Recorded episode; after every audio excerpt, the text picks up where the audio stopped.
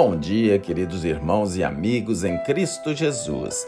Que a graça e a paz do Senhor estejam com todos vocês nesta manhã de segunda-feira, dia 10 de agosto.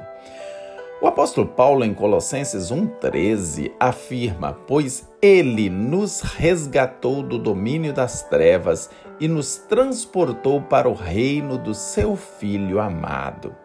Observem que o texto enfatiza que Jesus nos resgatou do domínio das trevas.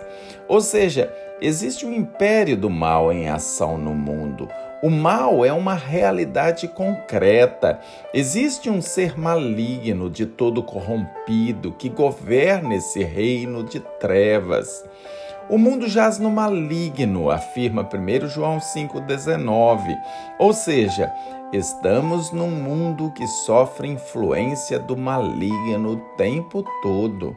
Na palavra de Deus, ele é chamado, além de maligno, também tentador, destruidor, pai da mentira, assassino, príncipe das trevas, Deus desse século. E esse é o reino das trevas, da escravidão, do pecado, da devassidão, da mentira, do engano e da condenação eterna. E por nós mesmos não temos como nos libertar desse império.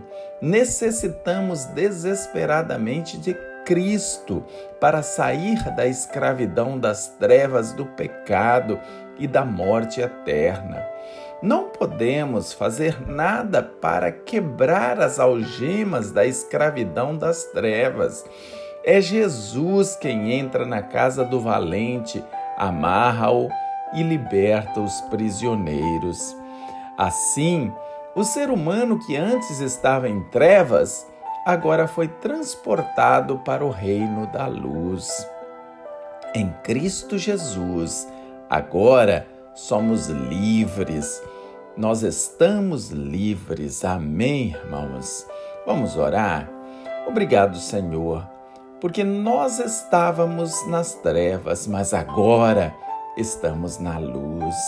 Obrigado porque o Senhor fez a obra de resgate, nos tirando da escravidão do pecado e nos trazendo para a liberdade do reino de Deus.